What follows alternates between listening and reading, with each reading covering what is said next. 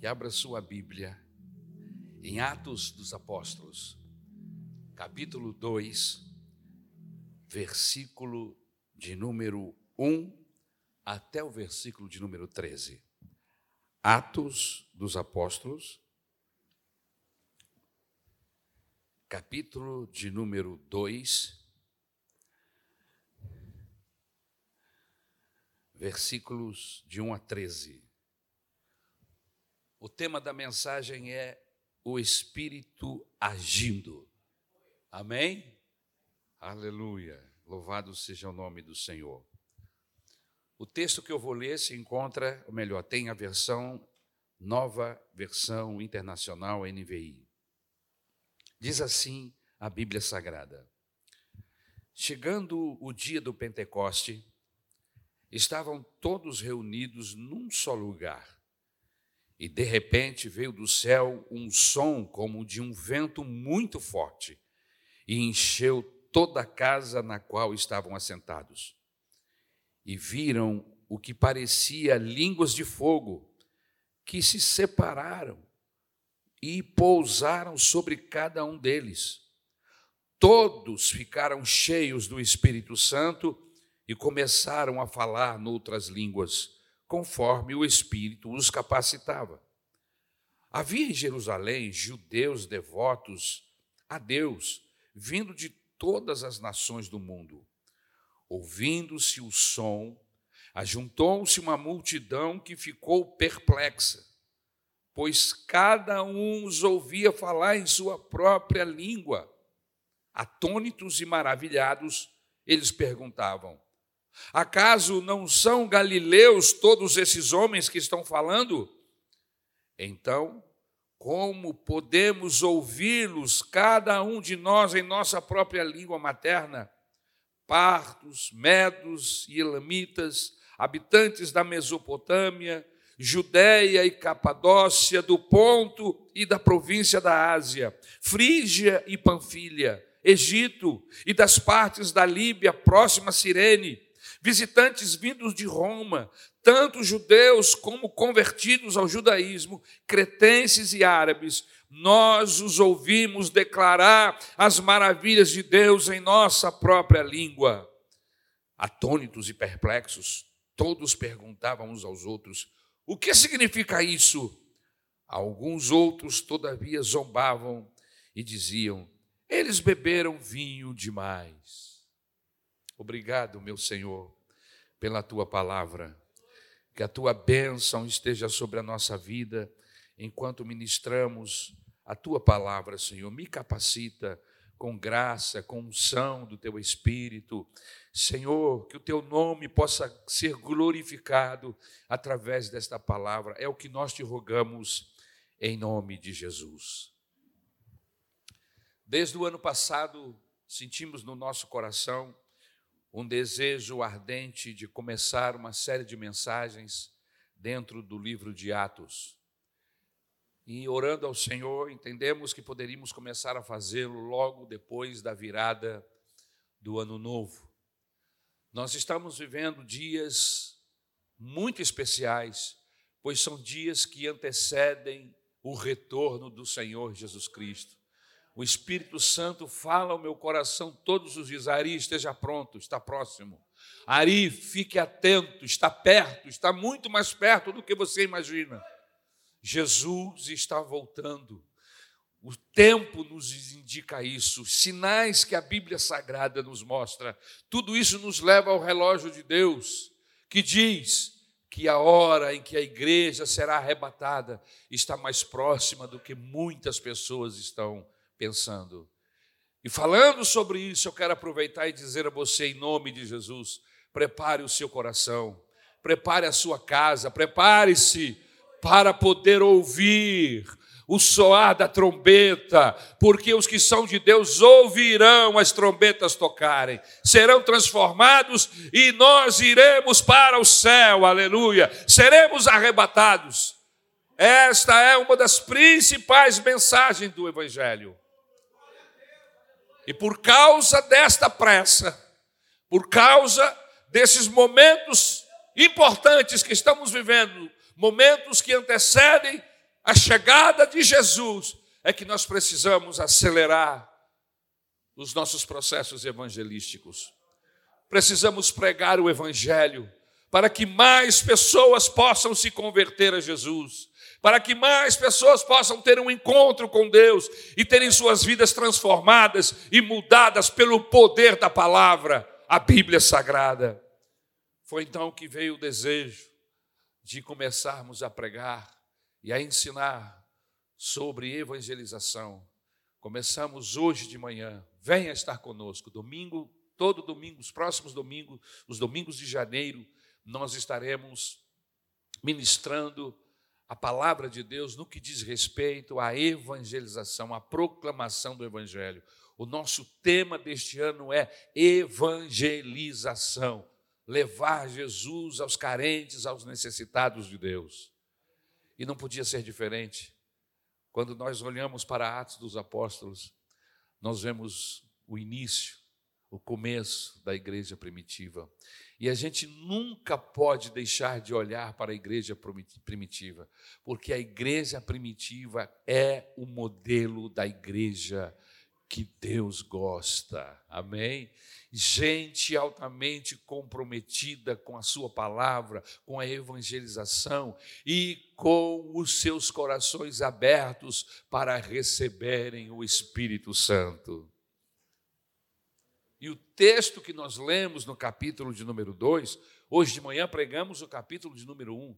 hoje à noite estamos falando do capítulo de número 2 de Atos dos Apóstolos. Aonde você quer chegar com tudo isso, pastor? Nós precisamos que esse Espírito Santo venha agir em nosso meio. Eu tenho sede disso, irmãos. Você não tem?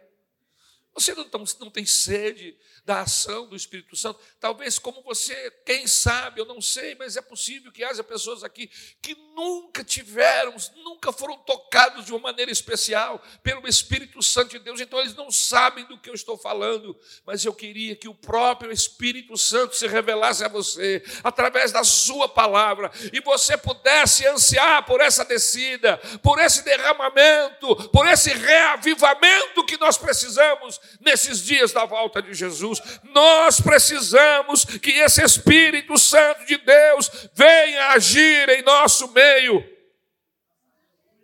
Mas como sabemos que estamos experimentando o mover do Espírito Santo? Como sabemos que isso não é uma manipulação do pastor ou do pregador? Como é que nós ficamos sabendo? O texto que lemos é o texto de inauguração da igreja do Senhor Jesus. A Bíblia Sagrada nos, nos diz que a princípio eram mais de 500 os que estavam admirados vendo o Senhor Jesus sendo arrebatado, subindo ao céu.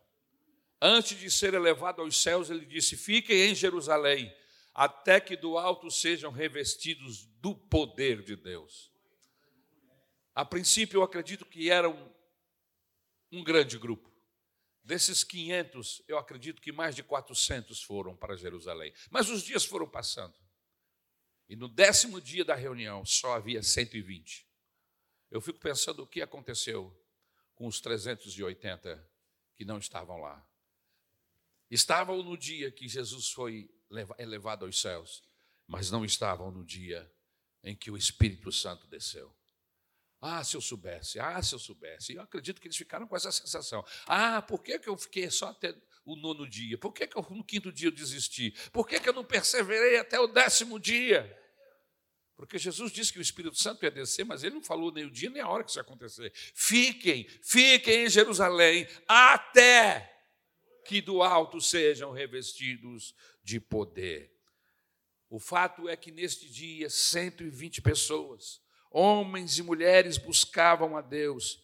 E o texto da descida do Espírito Santo é fantástico. Você está com a Bíblia aberta? Se não, abra, por favor, Atos capítulo 2, versículo 2 a 4. O texto diz assim: de repente, eles estavam orando, irmãos.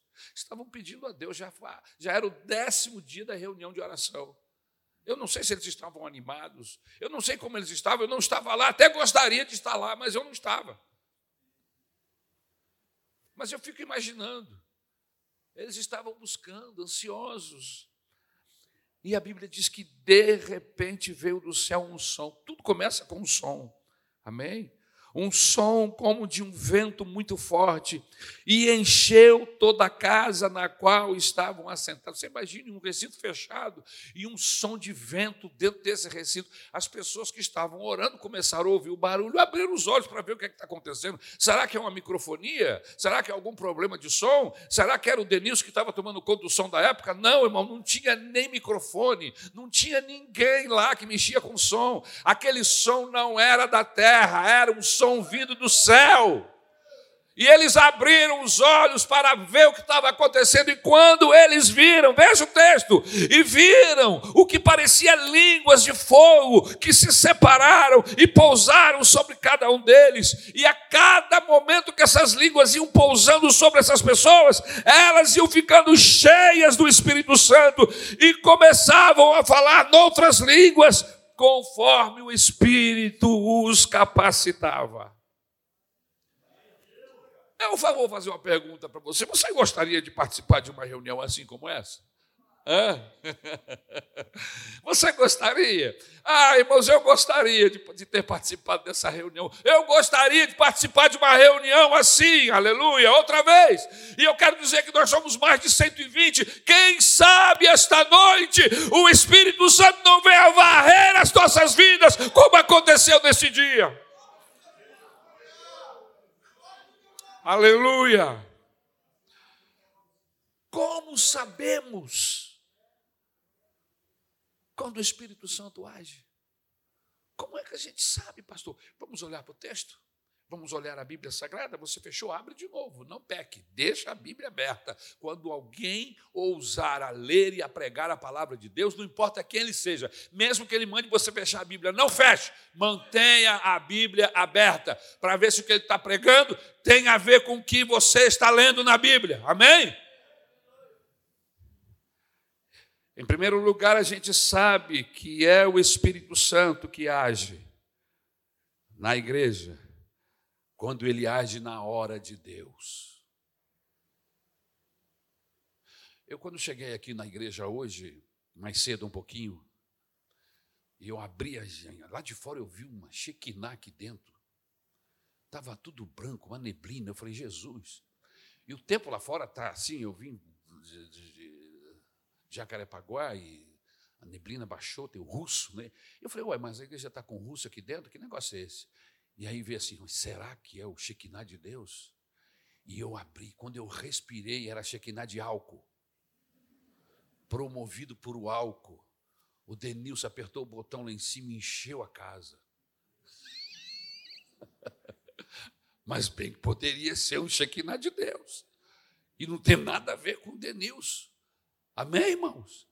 Já imaginou você chegar aqui um dia e você abrir os seus olhos e ter um, uma presença de Deus aqui nesse lugar de uma forma tão especial que você é impactado a hora que entra com uma alegria, com uma alegria que não é uma alegria porque o seu banco, lá onde você guarda o seu dinheiro, está repleto, não é porque você tem comida em casa, não é porque você comprou uma casa ou um carro novo, é uma alegria de fazer parte de um povo que tem o seu nome escrito no livro da vida e que está está sendo alvejado pelo poder de Deus, aleluia.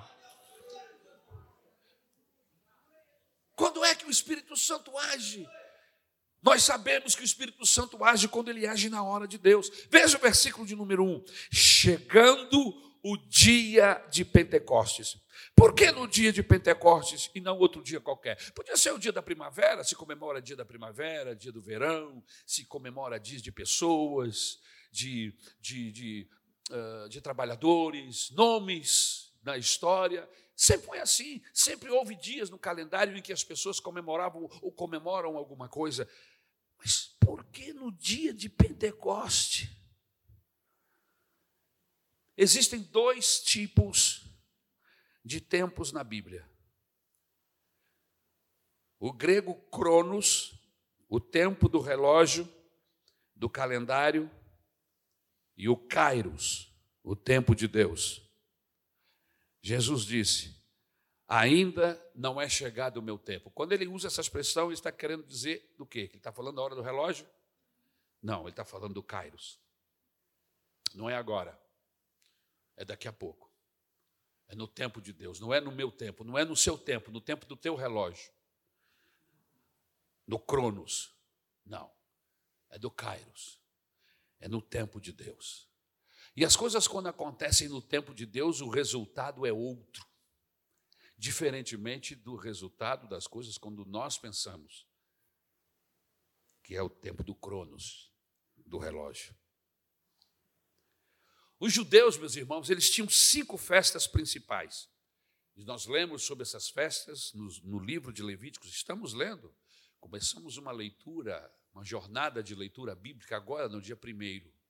Já estamos, irmãos, eu disparei, eu adoro o Antigo Testamento, eu disparei, eu estou lá na frente já, estou confessando meu pecado, já estou quase terminando o livro de Gênesis. Eu começo a ler e quando eu me dou conta, já engoli cinco, seis oito capítulos. A última vez que eu peguei a Bíblia e li mais de dez capítulos. Já estou lá em Gênesis 40, quase 50 já. Daqui a pouco termina. Mas eu espero vocês. eu espero vocês. Porque enquanto os irmãos me alcançam, eu aproveito e, e continuo a leitura bíblica lá no Evangelho de Mateus, porque o meu alvo é, enquanto eu estou lendo com a igreja o Antigo Testamento, eu quero ler pelo menos umas duas ou três vezes ou mais o Evangelho de João. Mas isso é outra conversa. Os judeus tinham cinco festas principais. Estão registradas no livro de Levíticos. A primeira era a Páscoa. E a Páscoa tinha como alvo celebrar a saída do Egito. A segunda festa era a festa de Pentecostes. Esta festa era a festa de celebração da colheita. Eles semeavam e quando iam colher, então eles faziam uma grande festa. A terceira festa é a festa das trombetas. Essas festas aconteciam em outubro, quando as trombetas tocavam, simbolizava a chamada de Deus ao povo ao ano novo. Amém? Se nós fôssemos judeus, estivéssemos vivendo segundo o calendário judaico, que não é o nosso, Amém? Eles já estão vivendo o ano 5 mil e lá vai pedrada. Amém? E nós estamos ainda no ano de 2023. Então, se nós estivéssemos vivendo o calendário judaico, né, é importante que você saiba que nós não somos judaizantes, nós somos Jesus. Como é que eu posso falar, pastor? Jesus, Jesus e Dante. nós amamos Jesus e queremos servi-lo. Amém? Então, com certeza estaríamos aqui com trombetas. Imagine o pastor Rodrigo com um trombetão na boca, soprando. Festa do Ano Novo.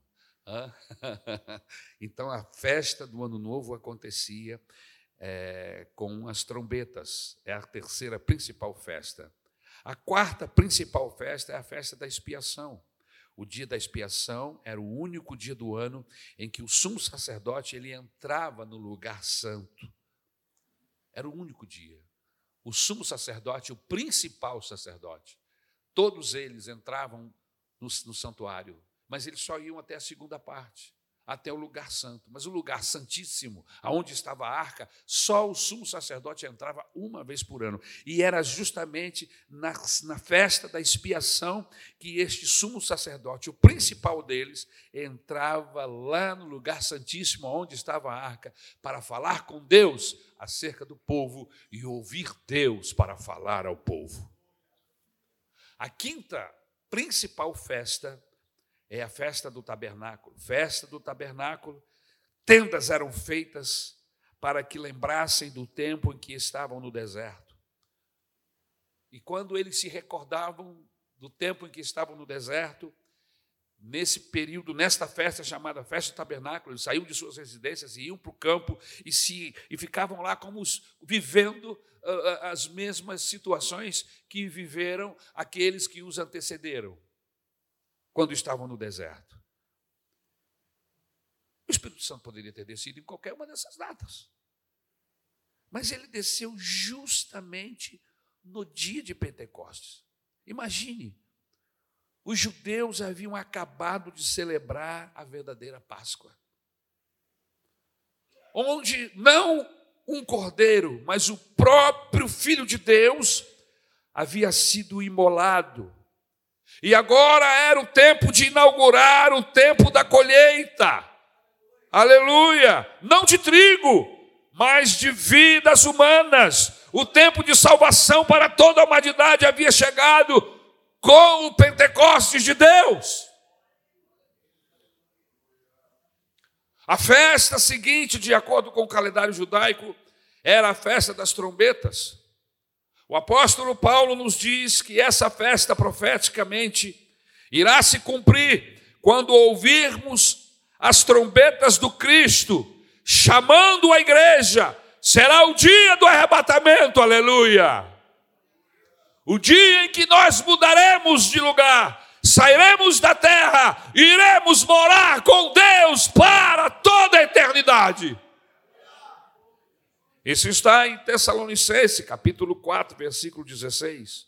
Pois dada a ordem com a voz do arcanjo e o ressoar da trombeta de Deus, o próprio Senhor descerá do céu e os mortos em Cristo ressuscitarão primeiro. Eu estou na expectativa de ouvir a trombeta de Deus.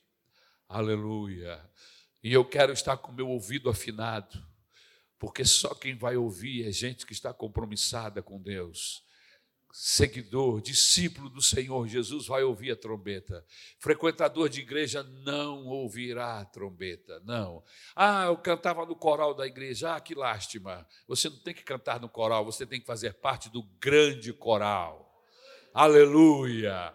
Cantar em coral de igreja não nos leva à salvação participar de eventos e movimentos na igreja não nos diz nada. Você precisa estar comprometido com o Senhor Jesus. Você precisa ser discípulo, seguidor do Senhor Jesus. A festa da expiação se dará quando estivermos face a face com Ele nos ares. A festa dos tabernáculos se dará quando todo o povo de Deus estiver junto do Senhor e cantarmos o hino do Cordeiro. Como é, pastor? Como é que sabemos que é o Espírito Santo que está agindo quando ele age na hora de Deus e não na hora dos homens? Era a hora de Deus, era a hora do Espírito Santo descer. E ele desceu.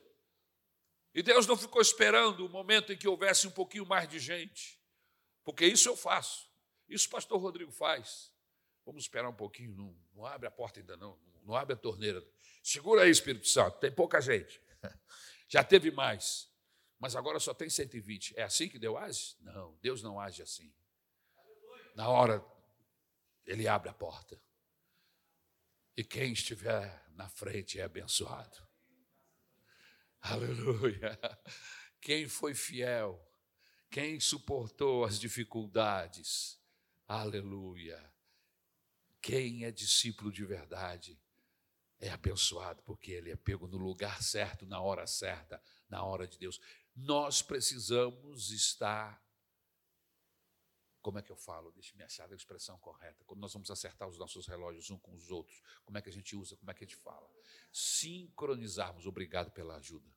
Nós precisamos sincronizar o nosso relógio com o relógio de Deus para que nós não entremos em furadas, para que não andemos de um lado para outro sem objetivo. Nós somos do Senhor. E a gente, as pessoas que são compromissadas com Deus, o seu relógio espiritual está sincronizado com o relógio de Deus. Ele não sabe o dia, ele não sabe a hora, mas ele percebe o mover do Espírito Santo. Em segundo lugar, quando é que o Espírito Santo, que é o Espírito Santo que age, e não é manipulação humana, quando é que é Deus que está agindo e não manipulação pastoral? Quando o Espírito Santo age, ele o faz de maneira soberana e sobrenatural. Versículo 4, veja o texto. Todos ficaram cheios do Espírito Santo. Todos quem? Todos que estavam no cenáculo. Quantos eram? 120 pessoas aproximadamente. 120. Todos foram cheios do Espírito Santo. Não tinha ninguém com menos nem com mais, todos foram cheios. Foi uma ação de Deus, foi algo que veio de cima para baixo, não foi de baixo para cima. Ele não criou uma elite, um número pequeno de santos. Quando o Espírito Santo age, ele age sobre todos. Quando o avivamento é provocado pelo Espírito Santo, nem um olho fica enxuto, não há almas que não fiquem compungidas. Quando há um avivamento do Espírito Santo, ninguém diz eu estou fora, mas todos querem participar desta bênção. Aleluia. O Espírito Santo age de maneira comunitária em todos. Veja, meus queridos, que se o Espírito Santo age de maneira comunitária, não tem bênção do Espírito para gente caseira. o Espírito Santo se manifestou no cenáculo, no lugar onde estavam reunidos. Presta atenção. Quem estava no cenáculo foi atingido. Quem ficou em casa aquele dia porque tinha um mercado para fazer, ou porque tinha que cuidar do gado, ou tinha que comprar um carro novo, ou tinha que comprar um cavalo, enfim, quem não estava lá não foi atingido, mas quem estava lá foi.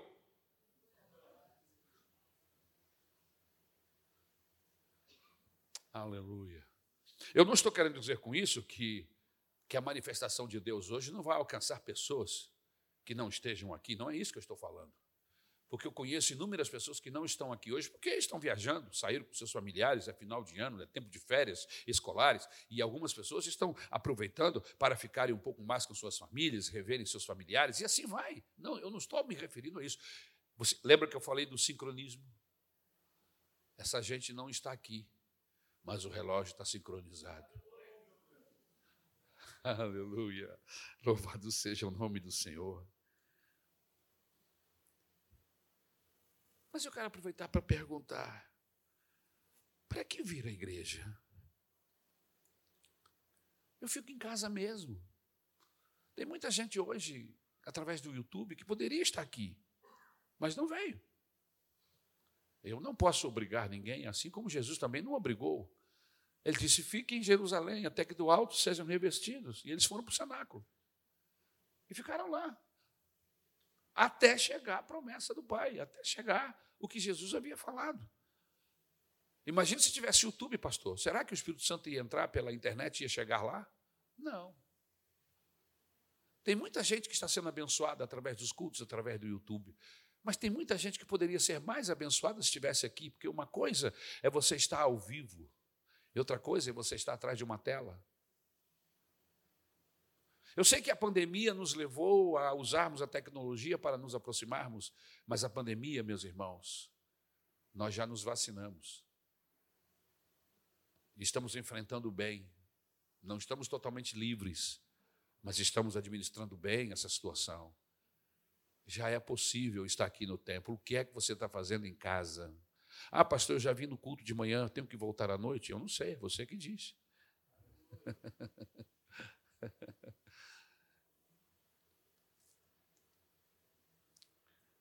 Eu fui criado na igreja, irmãos.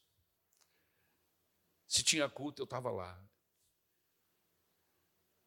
Era culto na terça, era culto na quinta, era consagração no sábado, era, era, era escola de professores no sábado à tarde, domingo de manhã, escola dominical, culto, é, evangelismo à tarde, de noite cultão. E a gente cantava, e ainda cantava no grupo jovem, e cantava no coral da igreja. E se tivesse um quarteto, a gente cantava também. Eu cantava em quarteto.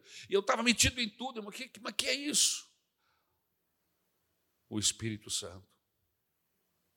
São dias memoráveis dias que marcaram a história da minha vida para sempre. Uma hora dessa eu quero sentar com você, jovem, para lhe contar um pouco daquilo que Deus fez, eu vi Deus fazer. E é na igreja que o Senhor vai fazer. É quando o, o seu povo estiver reunido em comunidade, que o Espírito Santo virá de uma forma especial. São nos nossos cultos que o Senhor nos visita de maneira especial, que nós ouvimos a palavra. A Bíblia diz que a fé vem pelo ouvir e ouvir a palavra de Deus. Mas hoje as pessoas podem fazê-lo através da internet? Sim, podem, mas é diferente. Algumas vezes que eu ouvi algo especial, uma manifestação de Deus, um pregador cheio do Espírito Santo, um culto ao vivo, a minha vontade era: por que, que eu não fui nesse culto? Por que, que eu não estava lá? Porque eu estou sentindo aqui, mas imagine o que aqueles irmãos estão sentindo lá agora.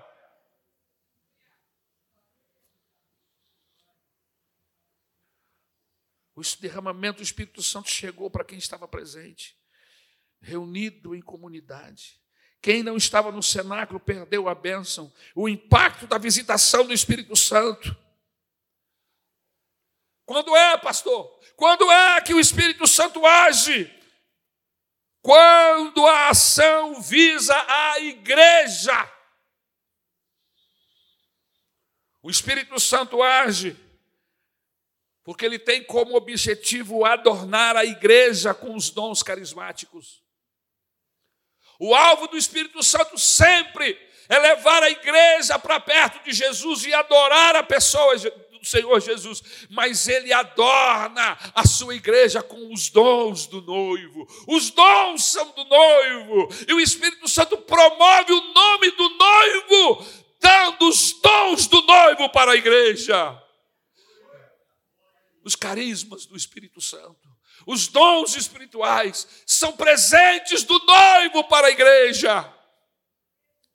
Nós precisamos, em nome do Senhor Jesus, pedir a Deus que abra os nossos corações para que nós desejemos ser cheios de Deus e esses dons estejam distribuídos na igreja de uma maneira especial. Quando é que o Espírito Santo age? Quando ele quer glorificar a Deus e distribui os seus dons para a igreja.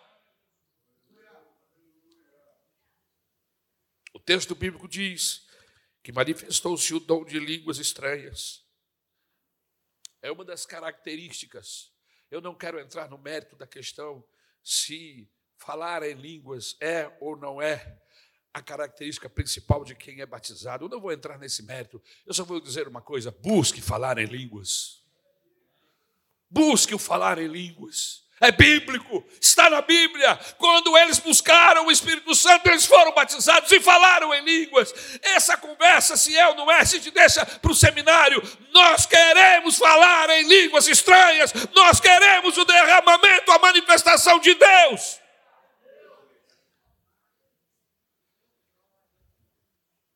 Imagine a cena, irmão. Eu fico imaginando a cena. Capítulo 2, versículo 11, de 5 a 11. Está com a Bíblia aberta? O texto diz assim: Havia em Jerusalém judeus tementes a Deus, vindo de todas as nações do mundo. Atônitos e maravilhados, eles perguntavam: Acaso não são galileus? Todos esses homens que estão falando? Então, como os ouvimos cada um de nós em nossa própria língua materna? Partos, medos, elamitas, habitantes da Mesopotâmia, Judéia, Capadócia, Ponto e da província da Ásia, Frígia e Panfilha, Egito e das partes da Líbia próximas a Cirene, visitantes vindo de Roma, tanto judeus como convertidos ao judaísmo, cretenses e árabes, nós os ouvimos declarar as maravilhas de Deus em nossa própria língua.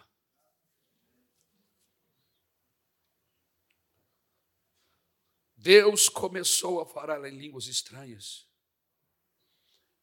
E um judeu que morava lá no norte da África, em Cirene, ouvia falar da sua própria língua, e o outro ouvia João falar na sua própria língua de origem, de forma que todos ouviam e compreendiam o que cada um falava. Veja que Deus escolheu o dia certo onde nações estariam aglutinadas ali em Jerusalém por causa da festa da Pentecostes.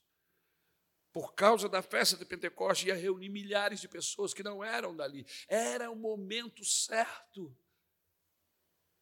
No Kairos, no tempo de Deus, 120 pessoas são surpreendidas pelo poder do Espírito Santo.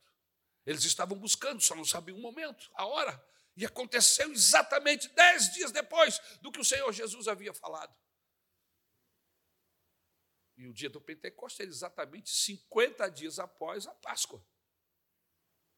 A Bíblia diz que na Páscoa ele foi sacrificado. Ele ficou 40 dias se manifestando aqui e acolá. Foi elevado ao céu, faltavam 10 dias para o Pentecoste. Mas eles não estavam pensando nisso. Eu estou falando isso, eu sei isso hoje, porque eu li, fiz as contas, os cálculos, cheguei à conclusão de que está acontecendo dentro do cronômetro de Deus. 40 dias de manifestações do Senhor Jesus ressuscitado. Ele é levado aos céus.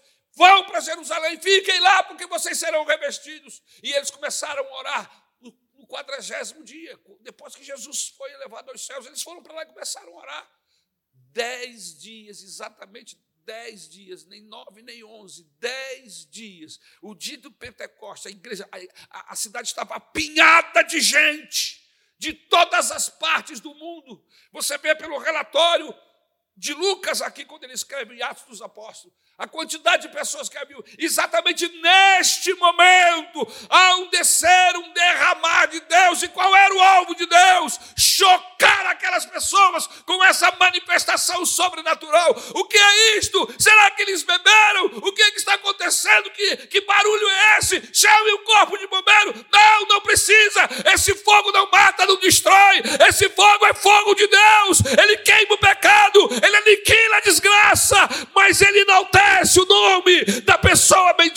Jesus. Aleluia. Aquele dom foi tremendo. Impactou a cidade. Impactou a vida daqueles homens, daquelas mulheres. Assustados, diz o texto, que eles se reuniram na porta do cenáculo. Irmãos, quando o Espírito age, existem línguas estranhas.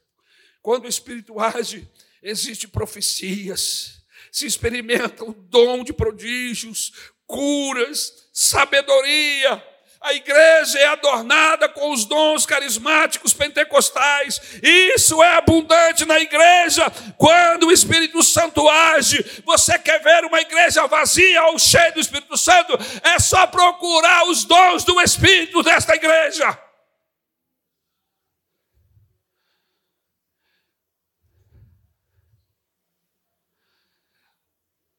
Se há uma ação do Espírito Santo na igreja, então há abundância dos dons carismáticos sobre esta igreja. Aleluia. Se você ainda não recebeu nenhum dom do Espírito Santo, comece a buscar hoje. Porque a Bíblia diz, Jesus nos prometeu que aquele que buscar vai encontrar. Busque os dons carismáticos, busque os dons do Espírito Santo.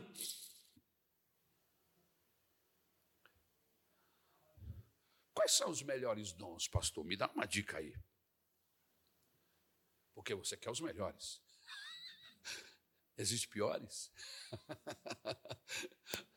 o maravilhoso do, dos dons do Espírito Santo é que nós até podemos pensar que são menores do que os outros, mas quando ele se manifesta na hora certa e através de nós, ele passa a ser o melhor. Porque se manifestou na hora certa, na hora que você estava precisando. São como ferramentas. Você imagine um obreiro um pedreiro que está trabalhando uma, uma obra, numa construção, e ele não tem a pá. Como um pedreiro pode trabalhar sem pá? Sem a colher de pedreiro? Como um eletricista pode trabalhar sem alicate de bico, alicate comum? Como um obreiro pode trabalhar sem um uma guia, um metro? Os dons carismáticos são como ferramentas nas mãos de todos nós que estamos envolvidos na construção desse edifício chamado igreja. E esses dons, irmãos, o alvo de Deus é que eles pipoquem, que eles se manifestem no meio dos jovens, no meio dos adolescentes, entre as crianças, que os dons do Espírito Santo sejam distribuídos para a igreja, para o uso da igreja, como ferramentas. Nós estaremos edificando, ajudando o Senhor Jesus na edificação do edifício chamado igreja. Paulo diz, em 1 Coríntios capítulo 12, de 7 a 10, ele diz o seguinte: a cada um, porém, é dada a manifestação do Espírito, visando ao bem comum. Pelo Espírito é dada a palavra de sabedoria, a outro a palavra de conhecimento, Pelo mesmo Espírito há outro fé, pelo mesmo Espírito há outros dons de cura, pelo único Espírito há outro poder para operar milagres, há outra profecia, há outro discernimentos de espírito, há outra variedade de línguas e ainda outro interpretação de línguas.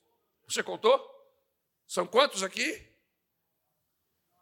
São os únicos? Não. Esse foi os nove que ele enumerou. Mas com certeza existem outros dons que o Espírito Santo manifesta no, no, no seio da igreja.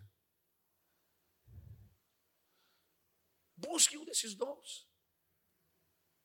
Um dom de todos esses de todos esses que nós citamos aqui, um que é primordial, que todo crente precisa ter, é o dom de discernimento de espírito. Crente precisa ter esse dom. Para quê? Para não ser enganado, para não ser levado por ondas, por conversas fiadas, por doutrinas falsas. Um crente que tem o discernimento do Espírito Santo, ele não vai no, no, no, no ritmo da música, não. Ele tem consciência, o, o, Espírito Santo que está nele diz: calma aí, meu filho, não entra não, que você é fria. E ele freia o carro. Mas quem não tem o dom do discernimento acaba sendo enganado, envolvido e levado por ondas contrárias aos princípios bíblicos, inclusive. Por isso nós precisamos, precisamos do discernimento de Deus para discernirmos aquilo que é de Deus e o que não é de Deus. Quando é o diabo que está atuando, quando é a carne que é instrumento do diabo, porque ser usado pela carne não é muito diferente de ser usado pelo diabo. Porque as pessoas, não, pelo menos não foi o diabo que usou. Não, mas você está enganado. Tanto se a palavra é da carne, se a ação é da carne ou do diabo, a origem é a mesma porque ele veio para roubar, matar e destruir, trazer confusão. Por isso nós precisamos ser orientados pelo Espírito Santo, temos o discernimento de Deus. Quando é, pastor, que o Espírito Santo age? Em quarto lugar, o Espírito Santo age. O Espírito Santo age quando deixa a igreja e a cidade impactada. Algumas pessoas dizem, pastor Ari é barulhento, grita muito.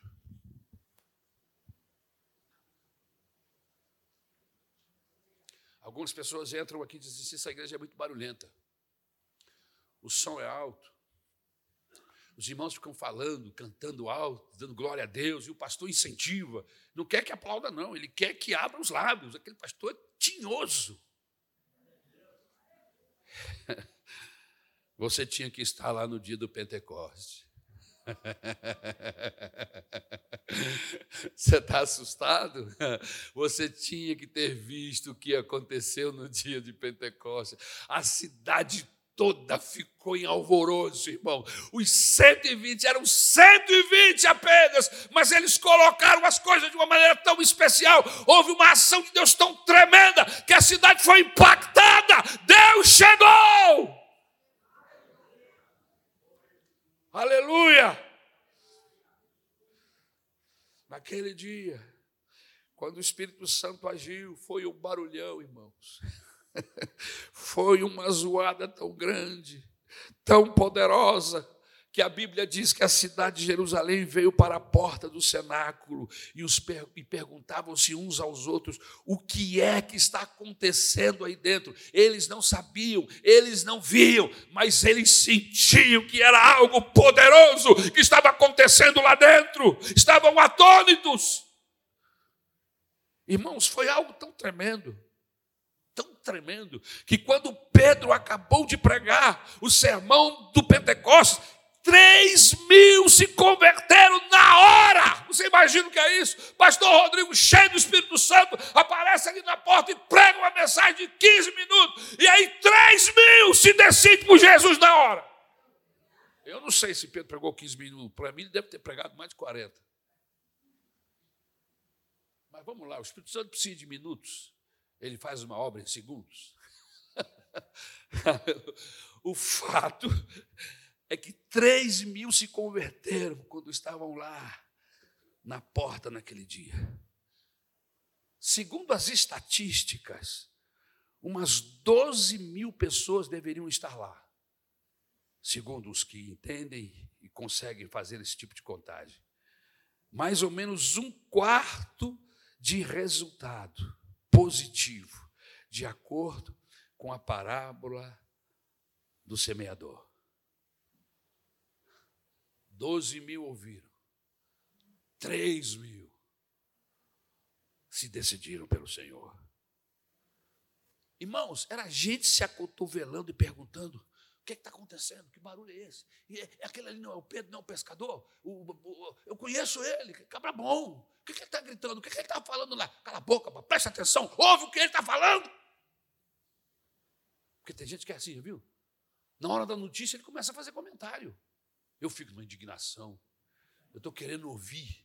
Na hora da notícia que a pessoa vai explicar, o cara começa a fazer comentário do meu lado. Você viu o que é está acontecendo? Olha aí, está falando aí. Você fazer cala, a boca, em nome de Jesus. Deixa eu ouvir o que o, o, que o homem está falando lá na TV.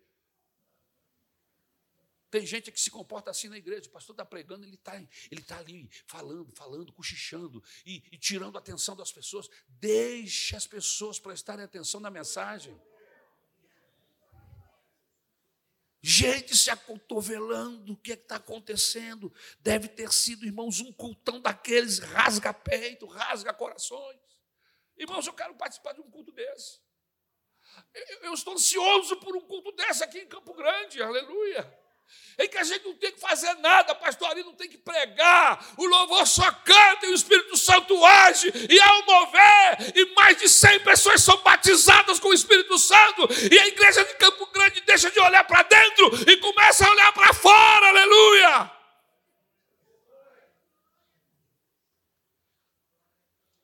Irmãos, eu tenho saudades de cultos assim, de vigílias, onde havia um derramamento de Deus. Eu me lembro, não foram um ou dois, foram vários, vários momentos na minha vida que Deus marcou, e eu louvo ao Senhor que eu estava lá para ver. Eu me lembro de um, que o culto começou, havia um, um clima diferente, mas a gente não, não conseguia detectar, mas o Espírito Santo estava agindo. Sabe aqueles cultos que você chega e você vê o louvor cantando de uma maneira especial, as pessoas estão com, com seus olhos lacrimejando, e você olha assim, meu Deus, tem alguma coisa acontecendo aqui. Você entra e senta, e o pastor começa o culto e, e, e segue o, o, o programa do culto naturalmente. E aí, ele dá oportunidade para um grupo de crianças cantar. Um grupo de crianças, irmãos, e até oito anos de idade, oito anos, de, de, de três, quatro, cinco, seis, sete, oito. Tinha algumas crianças que eram tão pequenas que eles ficavam em pé em cima dos bancos.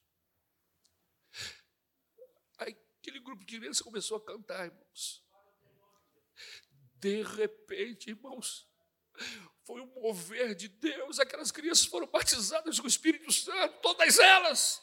Eram umas 40 crianças, e elas começaram a cantar e a louvar a Deus em outras línguas. E o fogo saiu daquele grupo e pegou o lado da igreja e foi tomando conta. A igreja explodiu em línguas estranhas. O resultado daquele culto é que ele não terminou. O pastor não pôde terminar o culto. E ele batia assim dentro e dizia: Irmão, a gente tem que terminar o culto, já são quase 10 horas. Não houve pregação, não teve apelo mas a frente estava cheia de gente ajoelhadas, entregando suas vidas a Jesus. E eu estava lá no meio deles, falando: Senhor, me usa, eu quero ser um desses, ó Deus amado.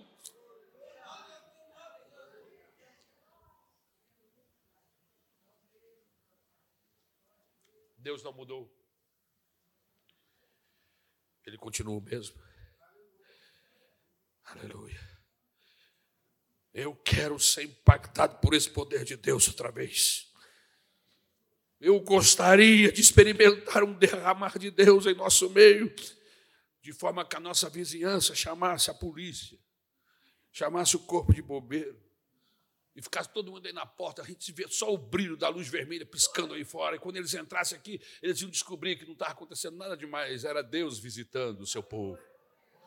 Não tinha nenhuma loucura, era gente chorando, gente se abraçando, gente se perdoando, gente se convertendo, gente buscando, gente entregando sua vida ao campo missionário, como evangelista. Deus, eu quero viver isso ainda aqui esse ano, em nome de Jesus. Aleluia. E aí, quando eles entrassem aqui, eu, o pastor Rodrigo ou a Isabel, pegaria o microfone e começaria a falar sem gritos, sem nada. E Deus ia atuar. E esses bombeiros, esses policiais iam se converter a Deus, porque aonde Deus está, aonde há uma manifestação de Deus, uma das primeiras coisas que acontece é que há pecador sendo perdoado gente se convertendo a Jesus. Irmãos, a maior característica de derramamentos, de avivamentos em toda a história da humanidade acontece sempre com salvação de almas vidas se convertendo a Jesus. E o que mais me entristece e às vezes me indigna é que as pessoas nem mesmo convidaram um vizinho, um parente, um amigo para vir assistir o culto. Ele não prega o evangelho, ele não fala de Jesus para ninguém, ele entra no carro dele e vem para a igreja, ele não tem coragem de convidar o vizinho, ele não tem coragem de convidar um pai, uma mãe, e a gente faz apelo aqui, ninguém se converte a Jesus porque não tem ninguém para se converter. E eu estou falando de hoje. Eu estou falando do domingo passado, retrasado, anterior, e o outro, e o outro, e o outro, e o outro.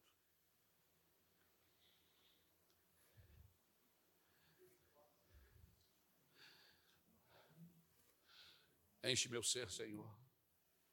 Enche meu ser, Senhor. Aleluia. Fluirá como um rio como a chuva cairá,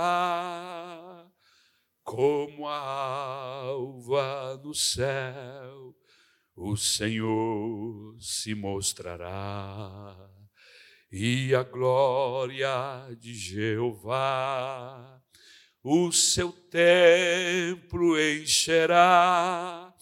Quando o Espírito de Deus chega. Eu me lembro que nós cantávamos este louvor quando o Espírito chegou. Aleluia.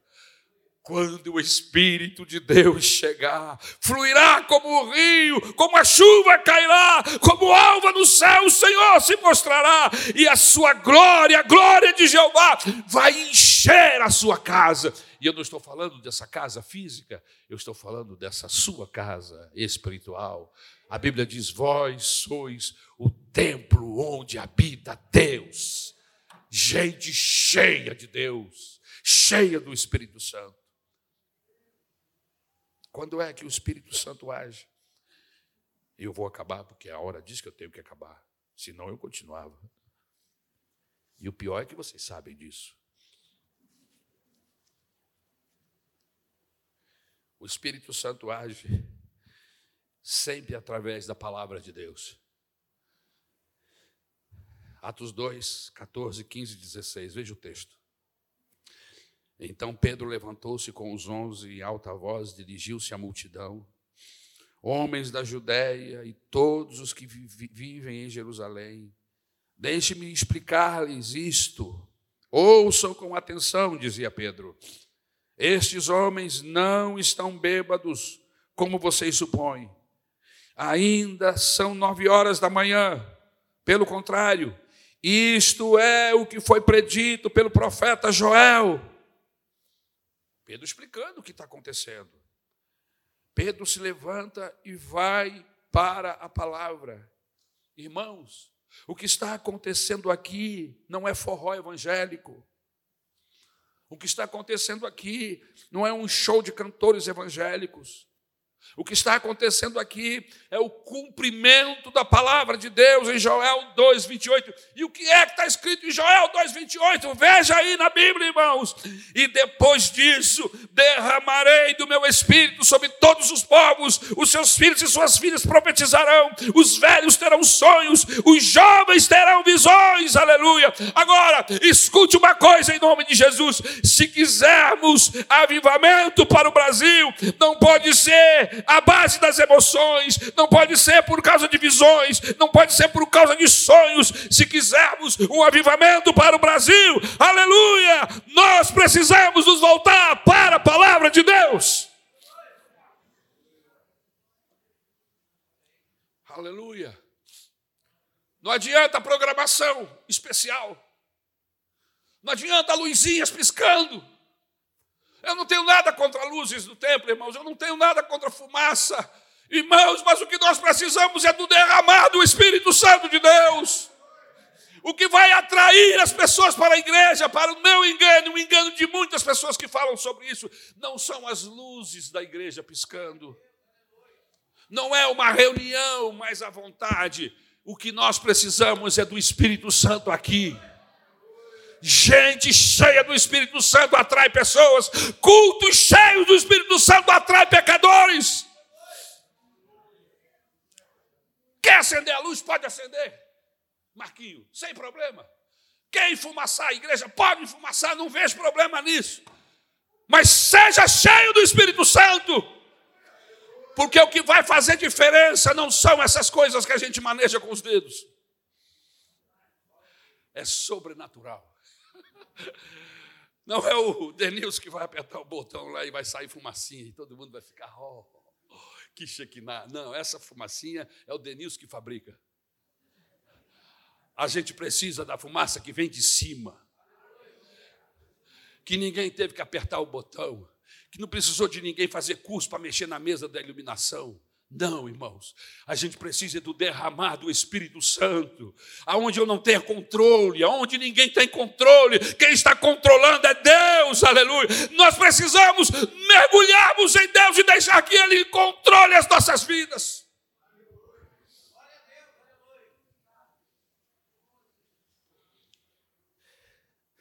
A única forma de experimentarmos um genuíno, poderoso avivamento acontecerá quando a palavra de Deus for lida, quando a palavra de Deus for explicada, entendida e praticada, como nos dias de Esdras.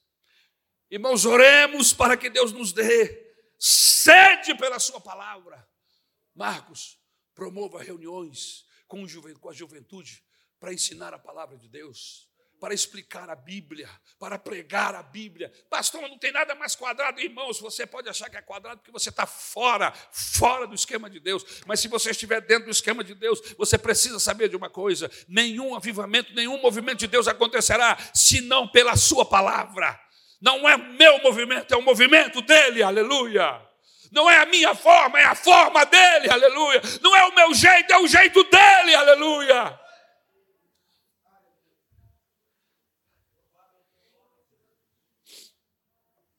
E eu vou fechar. Quando o Espírito Santo age, ele sempre age em nós através de um zelo evangelístico. Igreja avivada é uma igreja que tem o coração em missões e evangelismo. Característica de crente avivado é crente que prega, que transmite a palavra de Deus. Por aí você começa a ver qual é a temperatura que você tem. Porque se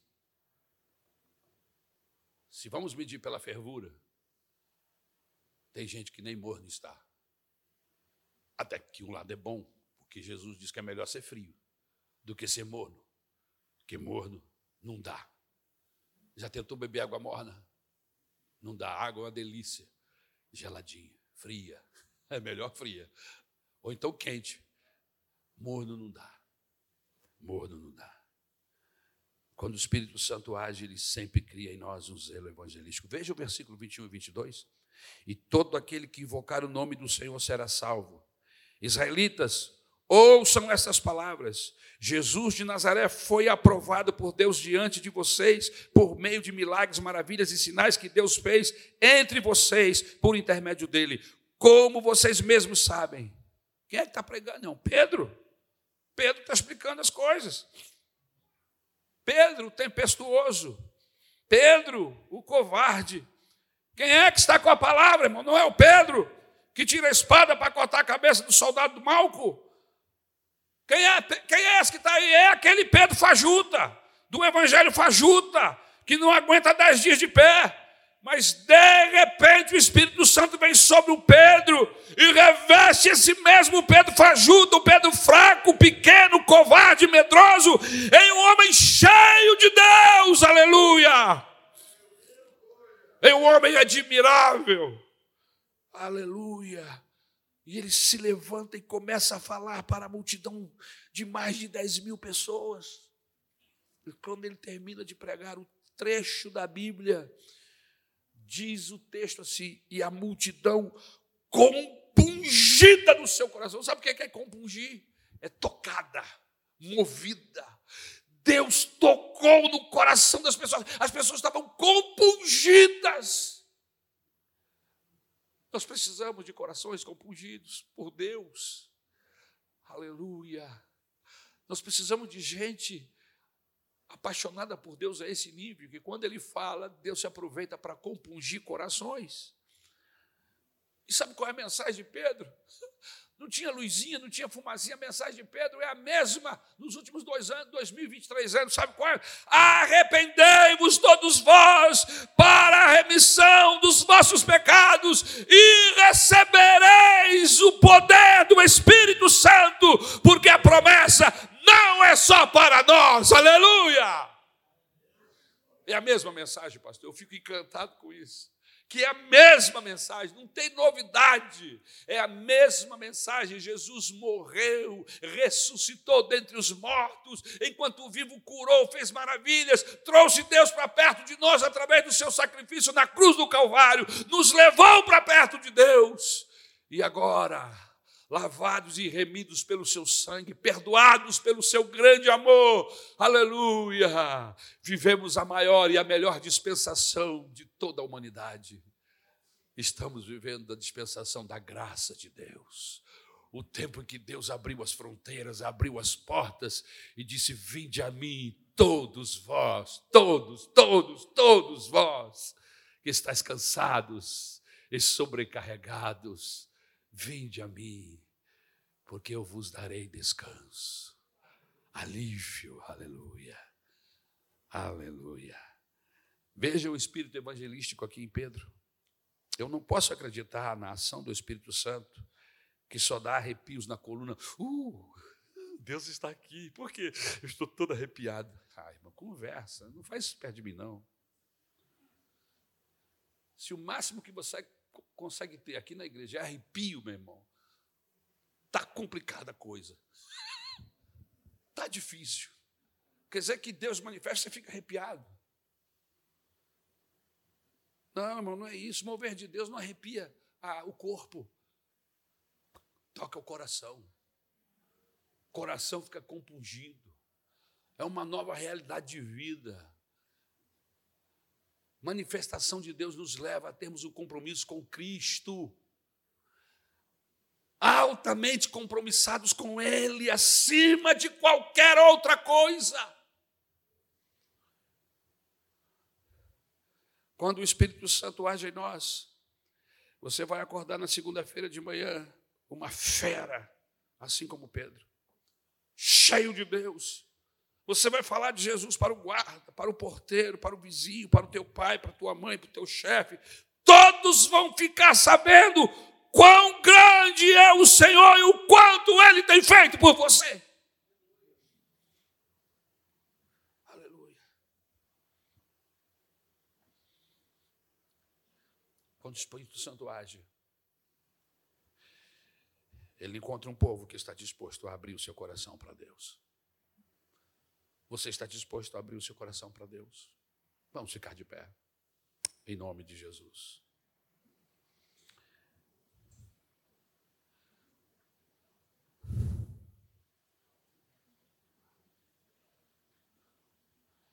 Aleluia. Aleluia. Aleluia. Aquela gente foi cheia do Espírito Santo e se tornaram missionários na Judéia, se tornaram missionários em Samaria, na Galiléia e foram até os confins da terra, irmãos, chegaram aqui no Brasil, você imagina. Que o Senhor faça com que todos nós tenhamos essa mesma sede, não pelo poder humano, mas pelo poder de Deus. Aleluia, aleluia, aleluia.